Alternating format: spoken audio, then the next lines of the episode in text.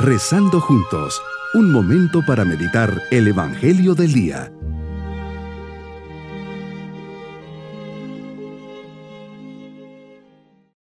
Les saludo en este día, miércoles de la primera semana de Cuaresma, siempre unidos bajo la mirada llena de amor de Dios, que nos invita a dedicar este momento para estar con Él. Jesús, gracias por este momento que me regalas para estar en tu presencia. Tú me conoces, sabes bien cuáles son los deseos, temores e ilusiones más profundos de mi corazón. Pongo todo en tus manos. Deseo sentirme y saberme amado por ti. Dame la gracia de hacer una experiencia profunda y personal del infinito amor que me tienes. Quiero ser un instrumento de tu amor. Dame la gracia de llenarme tanto de ti que los que me rodeen puedan encontrar reflejada en mí al menos una pequeña chispa del amor que nos tienes. Meditemos en el Evangelio de San Lucas capítulo 11 versículos 29 al 32. Señor, nos dices que la multitud se apiñaba a tu alrededor y en un momento de inspiración les hablas con el deseo de iluminar su corazón y su vida. La gente de este tiempo es una gente perversa, pide una señal pero no se le dará otra señal que la de Jonás. Los hombres de hoy como los de ayer seguimos pidiendo señales y milagros para creer. Somos insaciables de pruebas y manifestaciones. Siempre queremos más y no nos cansamos de exigírtelas. Señor, a lo largo de tu vida pública nos dejaste tantas señales, curaste enfermos, ciegos vieron, paralíticos caminaron, endemoniados fueron liberados de sus espíritus inmundos, leprosos quedaron limpios, muertos resucitaron y más aún, tú mismo venciste a la muerte resucitando al tercer día. Sin duda eres más grande que Jonás y sus señales y que Salomón y su sabiduría.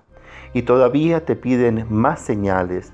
Realmente, Señor, cuando el corazón se cierra y te cuestiona dudando y no haciendo un verdadero acto de fe, de confianza, no será capaz de ver ninguna señal, aunque esté pasando por enfrente de sus ojos. Señor, nos hablas del juicio y condenación que harán los ninivitas y la reina del sur, que desde el rincón de la tierra fue con Salomón para escuchar su sabiduría. A esta generación, por su falta de fe, duro será el castigo. ¿Qué nos espera a nosotros que durante veinte siglos no has parado de mandarnos señales? Señor, que crea en ti, que te acepte con las señales que me has dado, que ya no te pida más milagros.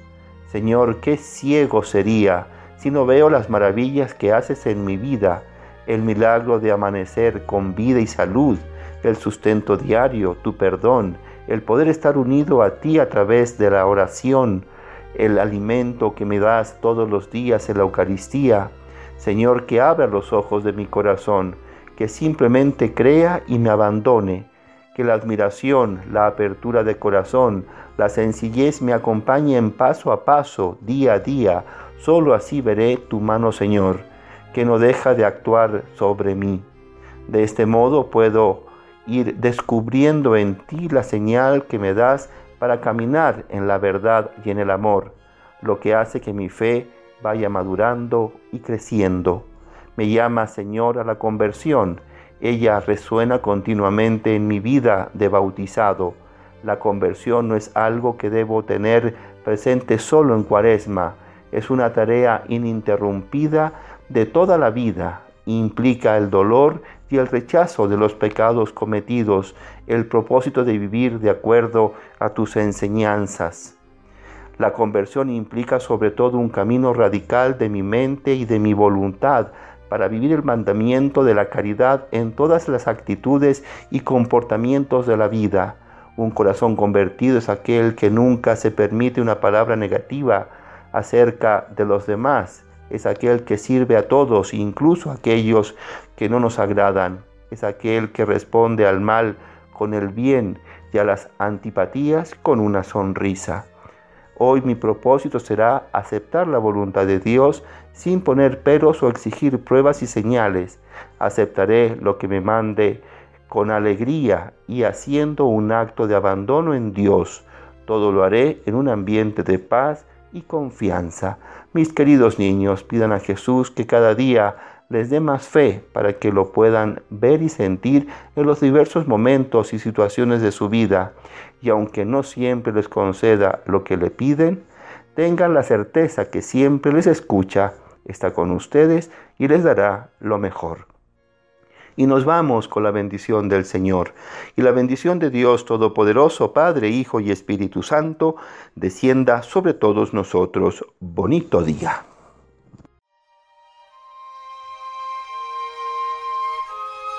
Hemos rezado junto con el Padre Denis Doren, Legionario de Cristo.